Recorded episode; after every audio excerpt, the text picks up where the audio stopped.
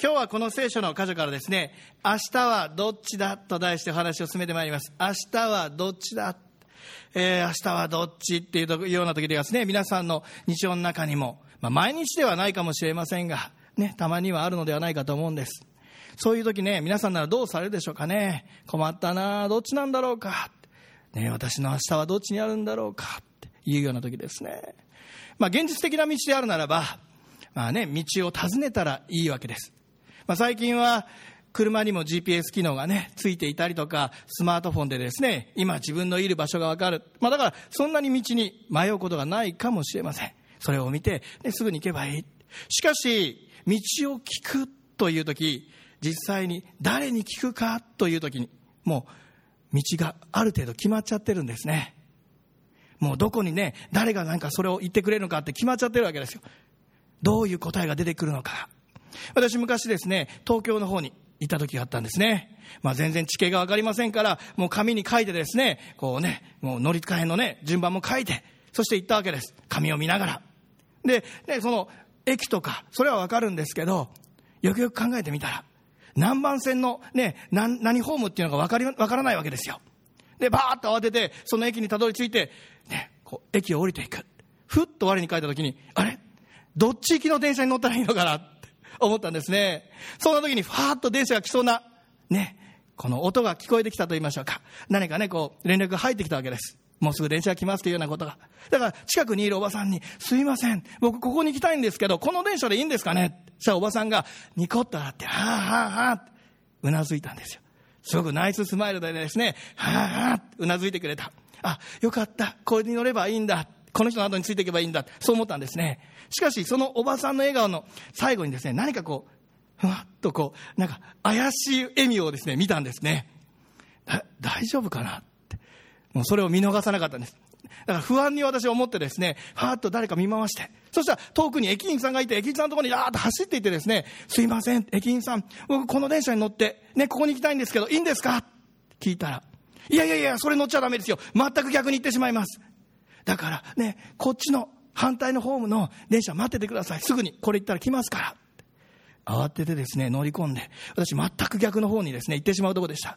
また知らない場所の、知らない土地のね、知らない駅で、もう右も左もわからないので余計混乱してしまうとこでしたよ。誰に聞くのかこれ大事なことですね。もう適当に聞いたらとんでもないことになってしまうわけです。叱るべき人に聞く。これどれほど大事でしょうか。道やね、駅、ね、どこに行けばいいのかって。まあ、それに詳しい人に聞くって大事なことですが、私たちの将来や日常、また考え方について誰に聞いたらいいんでしょう？誰がそれを知ってるんでしょうね？どのようにまだ聞いたらいいんでしょうか？私たちはイエス様を信じ、また誠の神様を知っています。だからこそ、正しいお方が、ね、この御言葉を通して語ってくださるということを知っています。だからこそ、御言葉に聞く、教えられる。どれほど大切でしょうか？そして私たちは御言葉を聞く中で、まあ、聞く姿勢だけでなく判別力をも身につけていくことができる。どのように判断していったらよいのか、まあ、道が少しずつですね神様に通してこの見せられてくるって。だからこそ御言葉に聞くその姿勢。それは私たちの道を明らかにしてくれるものだ今日の聖書の箇所まあそこではですね、こんな風にイエス様は言われましたよ。まあいつものようにですね、イエス様が湖のほとりで教え始められると、たくさんの人が集まってきたんです。湖の上のこう船をですね、浮かべて、そしてそこからイエス様今回は教えられました。群衆は皆岸辺の陸地にいたんです。イエス様はそこでどのように言われたのか、3節から。よく聞きなさい。種をまく人が種まきに出かけた。巻いている時、種が道端に落ちた。すると、鳥が来て食べてしまった。また別の種が土の薄い岩地に落ちた。土が深かったので、すぐに芽を出した。しかし日が昇ると焼けて、根がないために枯れてしまった。また別の種が茨の中に落ちた。ところが、茨が伸びて、それを塞いでしまったので、実を結ばなかった。また別の種が良い地に落ちた。すると芽生え、育って実を結び、30倍、60倍、100倍になった。そしてイエスは言われた。聞く耳のあるものは聞きなさい。イエスは言われたんです。よく聞きなさいって。そして最後の今のところですね。聞く耳のあるものは聞きなさいって。聞くって大事だよって。よく聞くって大事だよって言われたんですね。なんででしょうか。よく聞くって。信仰は聞くことから始まる。ね聖書にありますね。その聞くこととは、キリストイエスの御言葉によるのだって。御言葉を聞くとはどれほど大切なのか。そして聞くことによって信仰を得ることができる、いただくことができる。しかし、それは耳に入ってくるだけでは十分じゃありませんよね。皆さん今、ね、この来られて、いろんな音を耳にしていると思うんですよ。今でもこれファンがね、エアコンのファンが回ってますから、エアコンの音も聞こえてますし、私の声も聞こえてますし、まあいろんな音が日常の中で、ね、この道路がありますから、車の音さえ聞こえているはずですよ。でも、これ、いる音、いらない音って知らない間と言いましょうかね、意識的に判別していることがあるんですね。判別してるわけです。無意識のうちにしていることもあれば、意識的にしていることもある。お母さんなんかはですね、よくこう寝ていても、赤ちゃんが泣くとですね、すぐにパッと起きて、その赤ちゃんをあやしに行く。その赤ちゃんの声に敏感に反応することができるようにできてるわけです。しかし、ね、ご主人は案外眠っててですね、もうこう、気がつかないこともある。音というものに対して、私たちはどうであるのか。いる音、いらない音、聞き分けてるんです。いる情報かいらない情報か判別してるんです。意識的、また無意識のうちに。だから、ファミレスに行ってもですね、いろんな音がしてます。ガチャガチャガチャガチャ調理をしてる音。隣で食べてる音。いろんな人が喋ってる音。しかし、向かいの人。その人がですね、もう大好きな人だったら、もうその人の声をですね、もう一生懸命聞いてるわけです。聞こえにくいな、まあそういう状況であったとしても、耳を傾けて、何を話しているのか。でも、都合悪いようなことだったらですね、聞きたくないなって、そう思いながら心が離れていると言いましょうかね、聞かないような、そういう場面もあるんじゃないでしょうか。だから、ただ耳に聞こえていればいいということではないんです。ただ情報がそこに入っていればいいということではないんです。よく聞くというのはどういうことか。また私たちは耳、どのように訓練したらいいのか。どう思いますか？耳について。私はこの御言葉を通して一つの公式が浮かびました。A プラス B イコール C なんですね。A プラス B イコール C。A というのは御言葉なんです。プラス B というのは何か。そして C というのは何かということなんですが、A、御言葉は力がありますね。しかし、御言葉が勝手に動いて進んでですね、アメーバのように変化して何かなるということではないわけです。皆さんが、例えばホームセンターに行って、まあ、農機具をですね、すき焼く輪を買ってきてくれたとします。そして目の前の土地をですね、昼から耕しましょうって。農機具を買ってきたとしても、農機具が勝手に動いて、すき焼く輪が勝手に動いてですね、この前の土地を耕すなんてことはないわけです。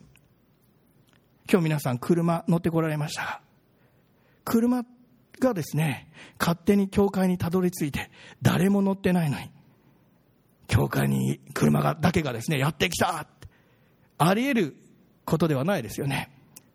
もうそんなことになったらね、いろんなニュースになって大変なことになってますが。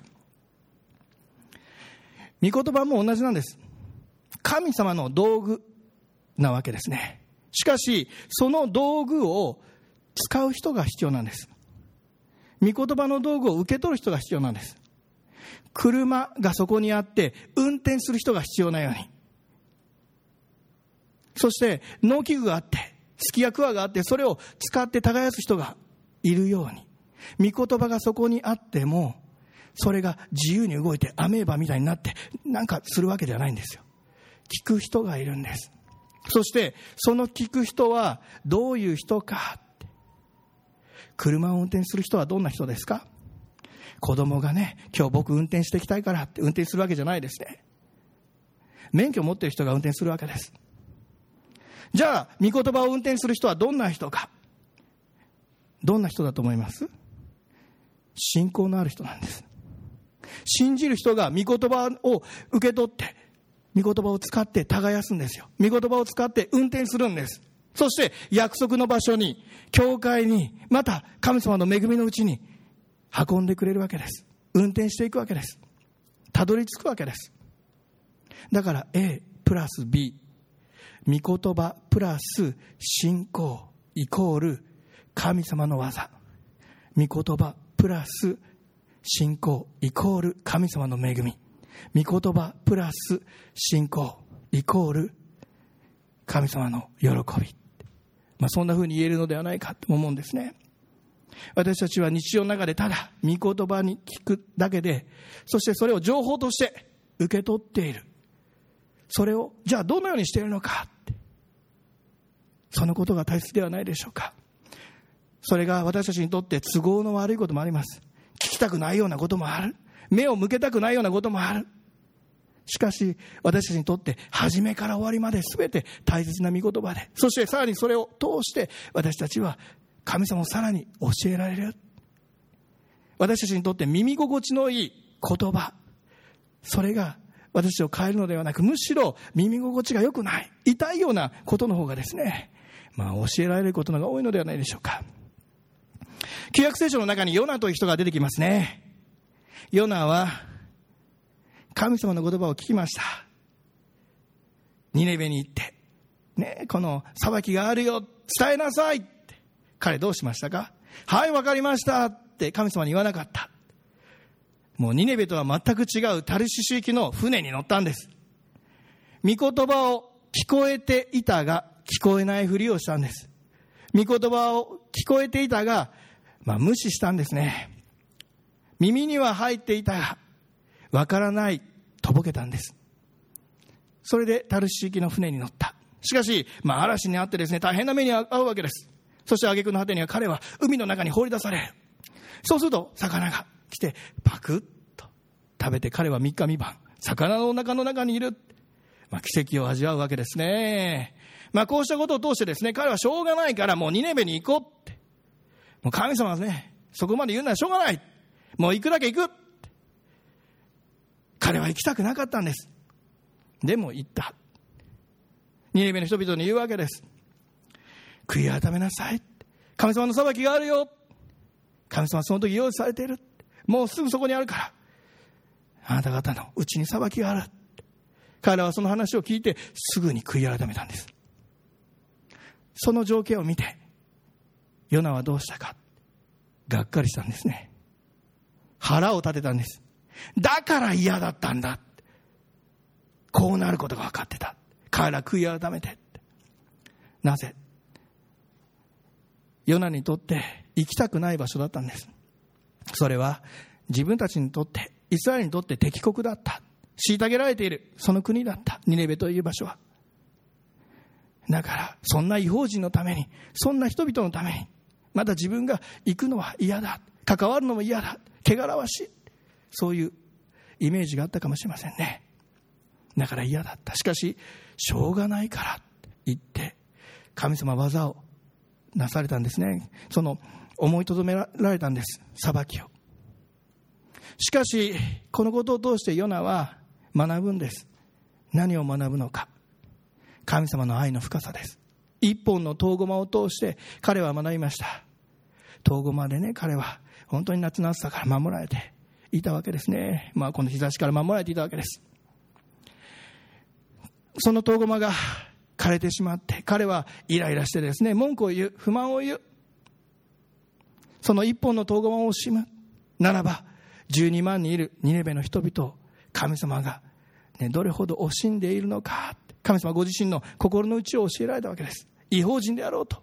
その人々が信じるならば、どれほど神様は憐れんでくださるのか神様の愛の深さを教えられた彼は初め聞きたくなかった聞こうとしなかった聞こえていても無視したんですでも、まあ、いやいやながらもですねこの信仰のうちに歩むその中で変えられていってさらに神様の愛の深さを教えられた。私たちの日常も同じですよ。嫌なことある。わからないことある。なんで？敵のために祈らなきゃいけない。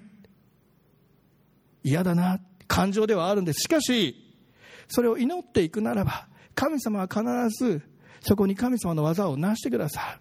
神様の栄光を表してくださる。それは私たちの願っているものや感じているものとは違うかもしれない。私たちにとって大切なのは感情に向き合うことではありません。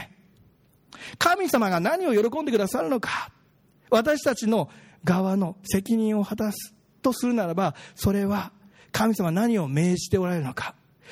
私たちの感情に振り回されて、神様との関係にある責任を果たせないでいるより、この感情に左右されず、神様が喜んでくださる道を歩み続けようではありませんか。そうするならば、私たちぶれることなく、また時にですね、失敗することもあるでしょう。うまくいかないこともあるでしょう。でも、神様の目にかなって歩むということを教えられるからです。そうすると状況は関係ないなって教えられてきます。私の心がどうであろうと、ね、こんなことしたらちょっと偽善者っぽいかなって。でも、神様がそれで喜んでくださるなら、偽善者じゃないですよね。愛するという選択は偽善者じゃないですよ。それが人間的なとか肉的なのはまた別でしょうけれど、神様が喜んでくださるその愛の選択。それは神様の目にかなっていいということであるならば、偽善ではなく、神様は喜んでくださる選択です。だからこそ日常の中で御言葉によって生きるというのは、よく御言葉に聞く。そこには信仰が必要です。信仰がなくては神様に喜ばれることできない。そして信仰によってその御言葉を聞くならば私たちは毎日が神様にあって生かされている。そのことをどれほど知ることができるでしょうか。だからこそよく聞きなさい。よく聞きなさい。ここから始まりますよ。それは御言葉に聞く。そして信じて踏み出していく。御言葉に聞くそして信じて踏み出していく。何と書いてあるのか。まあいろんなね、踏み出さないっていう逆のバージョンもあると思いますよ。信じて踏み出せないって思いとどまってですね、待つという時も必要ですよ。いろんな場合がありますからね。だからこそ、御言葉にいつも聞いていこうではありませんか。しかし、その聞く中で大切なポイントがあります。それは一体何か。イエス様は、まあ、弟子たちがこのお話をよく理解できませんでした。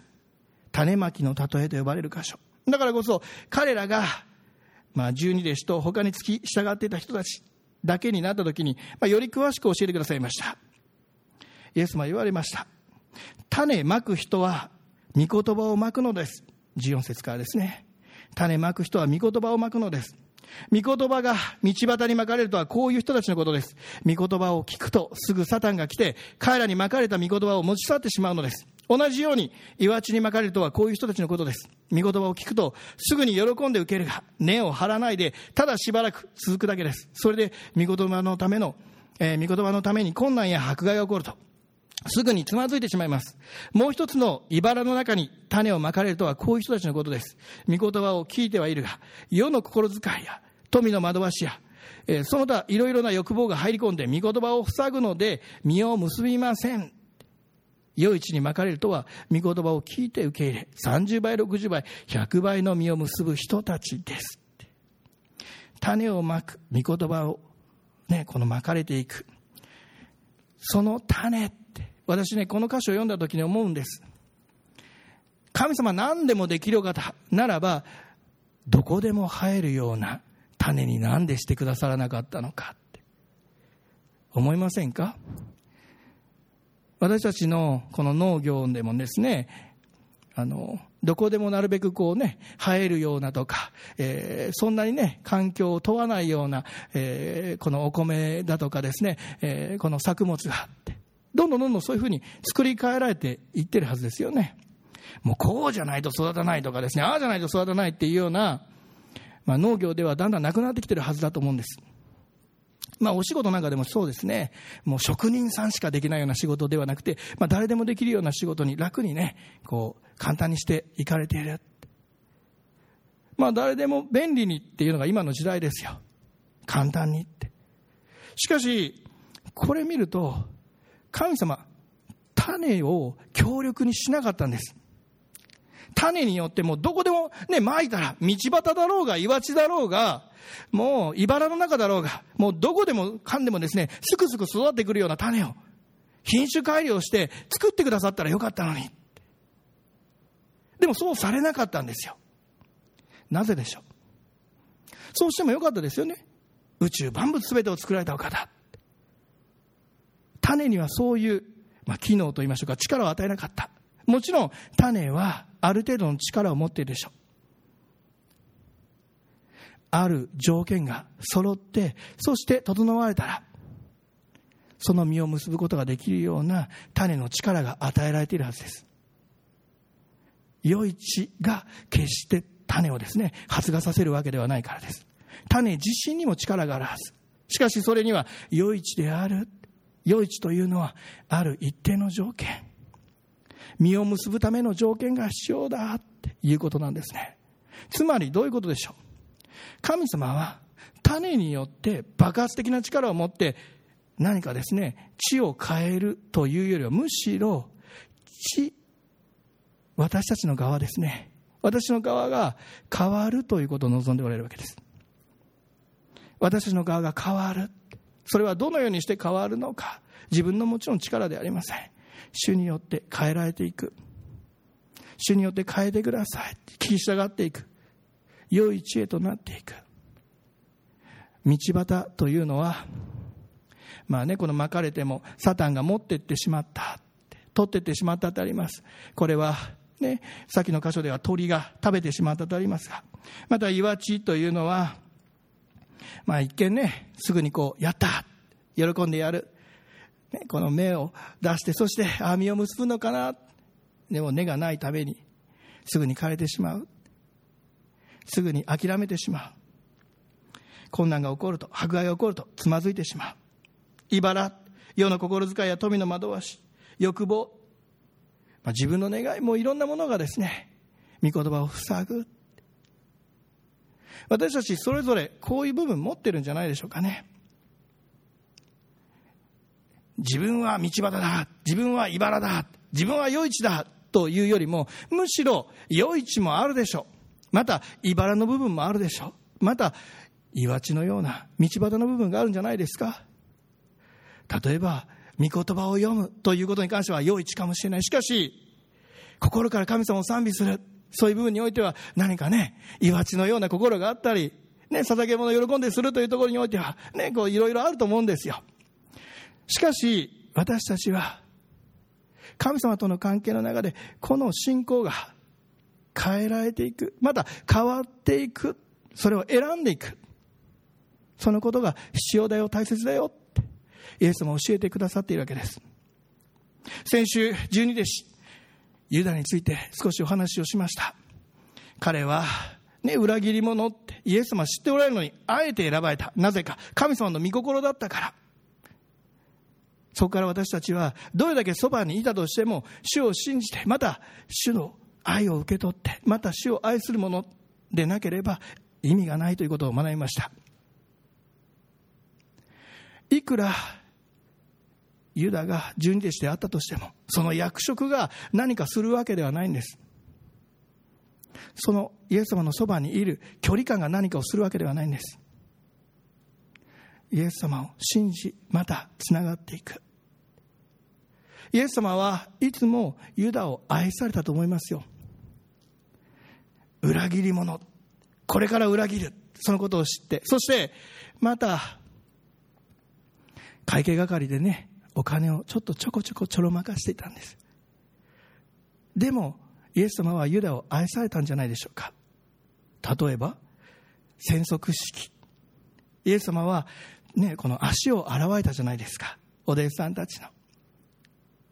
ペテロが、ね、イエスも足を洗おうとするとですね、ペテロの、いや、足を洗わないでください。いや、足洗わなかったらね、私とあなたとは何の関係もないよ。じゃあね、全部洗ってくださいよって。もう可愛いと言いましょうかね。もう本当に極端なペテロさんなんですが。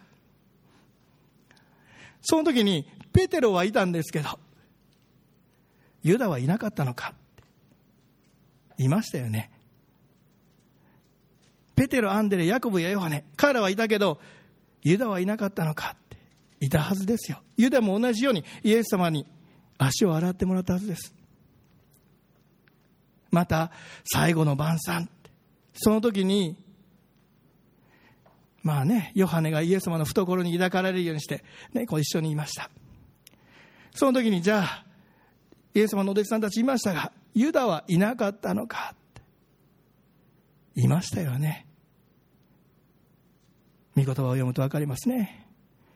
パンを私と同じ浸したものが私を裏切るって書いてあるわけですからユダは裏切る。だから、最後の晩餐には呼ばないようにしようって、イエスも言われなかったんですよ。これはね、もう大切な時だから、もうユダだけはもう呼ぶのやめよう。ユダだけはね、裏切るから、もう足を洗う必要はない。言われなかったんですよ。イエス様はいつも愛されたんです。同じように、他の弟子たちと。しかしユダはそれを受け取ろうとしなかった。私たちの日常の中でも神様愛してくださっている。だからこそ主を愛する者へとなっていこうではありませんか。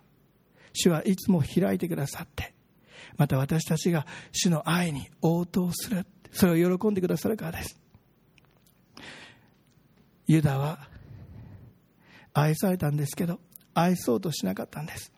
神様との関係の中で大切なことがあります。それは、無理やり変えられるお方ではないということです。イエス様は知っておられたんです。ユダが裏切る。だから、毎日毎日ですね、ユダを呼びつけて、そしてね、職員室じゃないですけどね、もう出来の悪い生徒と、こう先生のような感じでですね、いや、あなたはね、できない。もうなんでこんな風に、お金をね、盗むのか。私は知ってるんだよ。毎日毎日呼びつけてですね、怒りつけたんじゃないんですよ。また裏切る。そのことを知ってるから。ね、そのためになんかこう、彼をですね、無理やりに彼の思考を考え変えてやろうとして何かしたわけではないんです。ただ愛されたんです。私たちと神様の関係の中でも大切なことは主は愛していてくださる。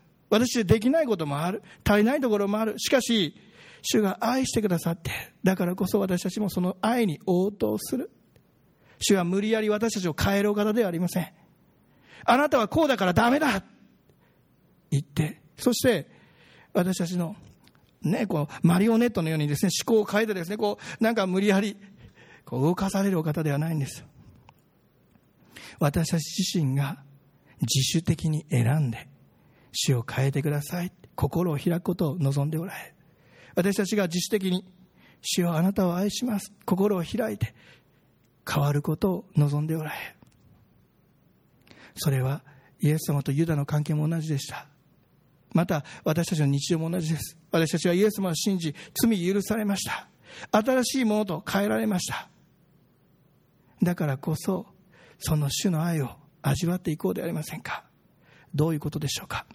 詩編119編開きましょう。詩編119編71節72節よろしいでしょうか？お読みいたします詩編119編71節72節苦しみにあったことは私にとって幸せでした。私はそれであなたの掟を学びました。あなたの御口の教えは私にとって幾千の金銀に勝るものです。苦しみにあったことは私にとって幸せでした。これはダビデによる詩篇ですね。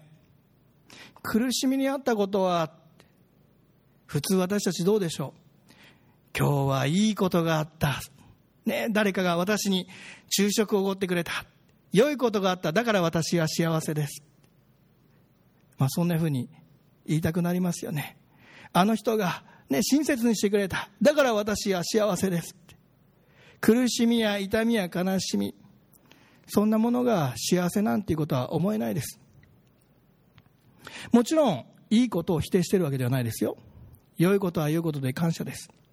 しかし、私にとって苦しみさえも、それは決してマイナスではないということなんです。プラスだけがプラスではなく、マイナスをもプラス。なぜ？主によってそれを知ることができる。できない。その弱さ。それでいいんですよ。むしろできるって言ってる方が嘘なんです。その方が偽善なんです。嘘つきなんです。しかし、できないという自分を主の前に持っていって、そしてさらけ出していく中で、神様がお取り扱いくださる。私はできないあなたを愛してるんだよって。それでいいんだよって。できて何か、それがどうしたのって。おっしゃられるんじゃないですかね。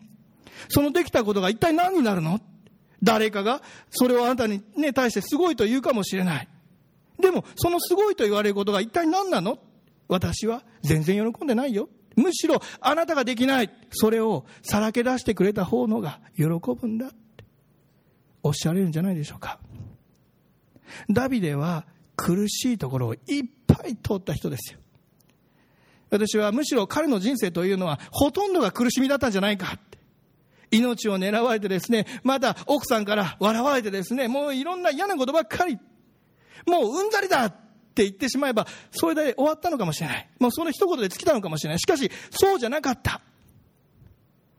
いつも主の前に祈ったんです。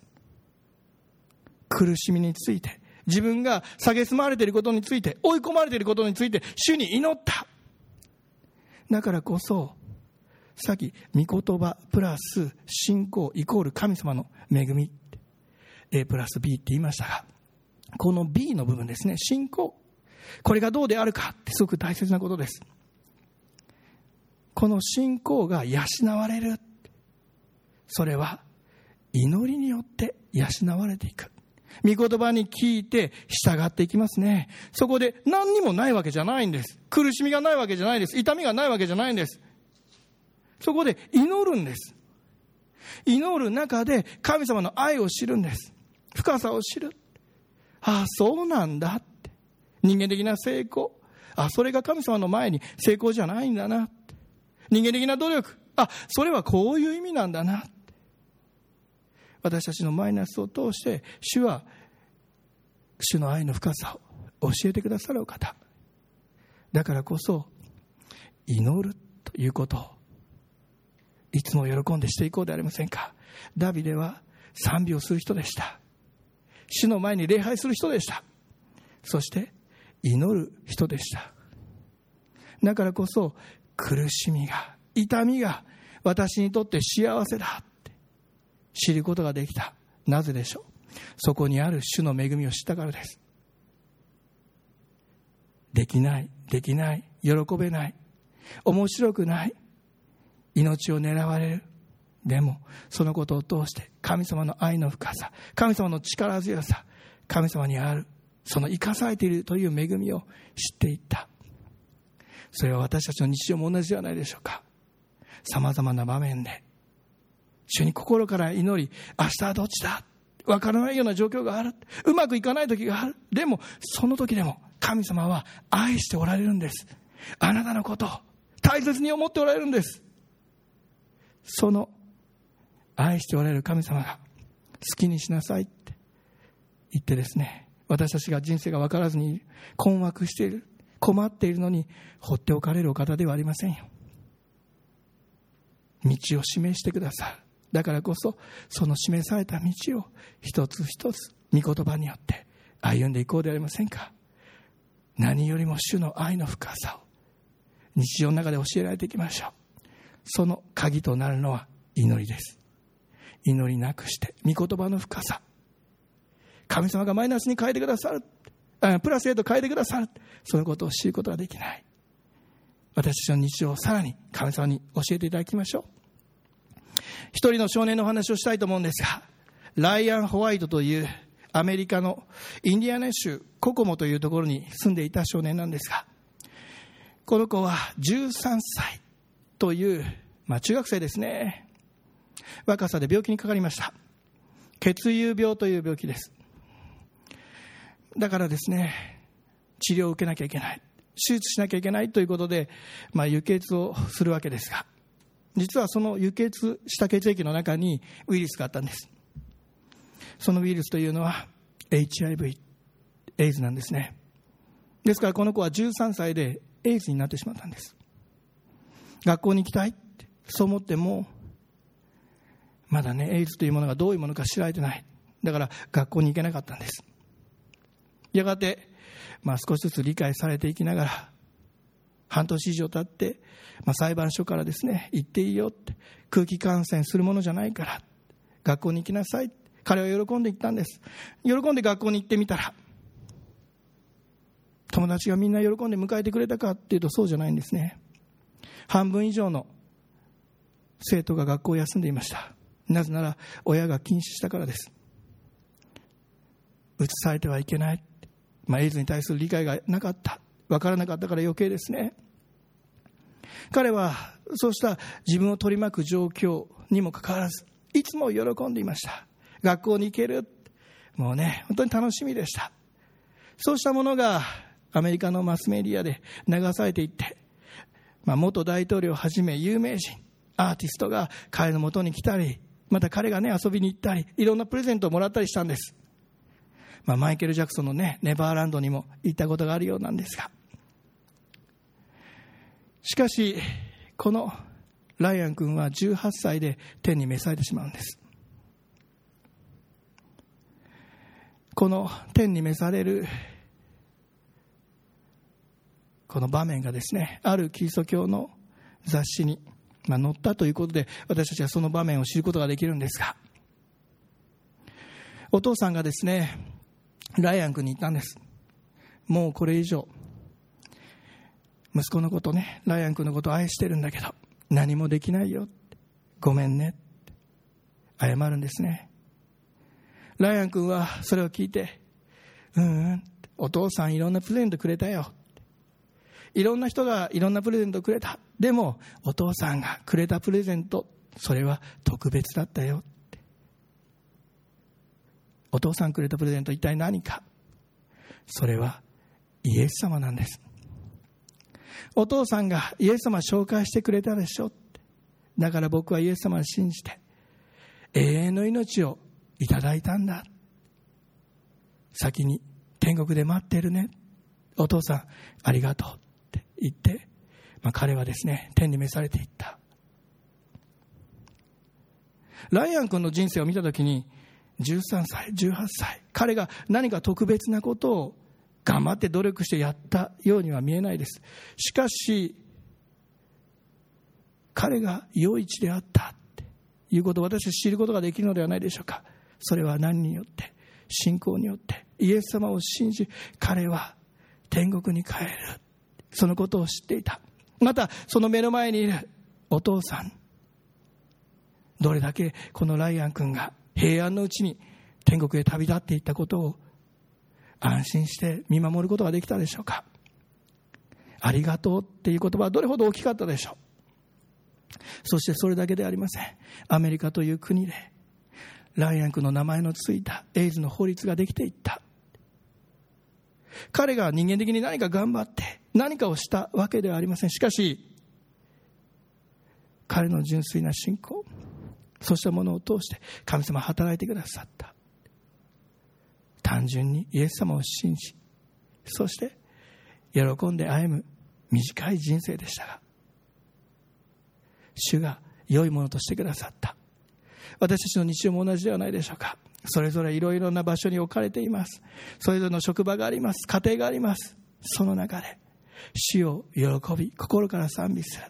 御言葉を読み実践していく中で祈りしよう私はできません。涙する中で大丈夫大丈夫。私が共にいるではないか。そのことを聞く。ですから御言葉に聞くというのは神様の愛を知ることです。そして私たちは明日はどっちだ？悩む時それは神様の愛を知る機会です。いつもどんな場所にいても主は愛していてくださる。その恵みをさらに知り喜び感謝を持って歩んでまいりましょう。主が生きて働いてくださいます。期待を持って歩みましょう。お祈りいたします。愛する天の地の神様あなたが生きて働いておられることを覚えてありがとうございます。私たちの日常の中でいろいろなことがあります。私たちの目にとって良いと思えることまた悪いと思えること。しかしそれを感情や目に見える現実今ある感覚だけで判断するのでなく主よあなたならどのようにされるのかな思いを向けまた日々の中で祈り御言葉を蓄えていくことができますよそして御言葉に聞き選択をしていくことができますよう助けてください。その時にできないということが分かります。でもそのできないは主は喜んで私たちを待っていてくださって。さらにあなたを知る機会。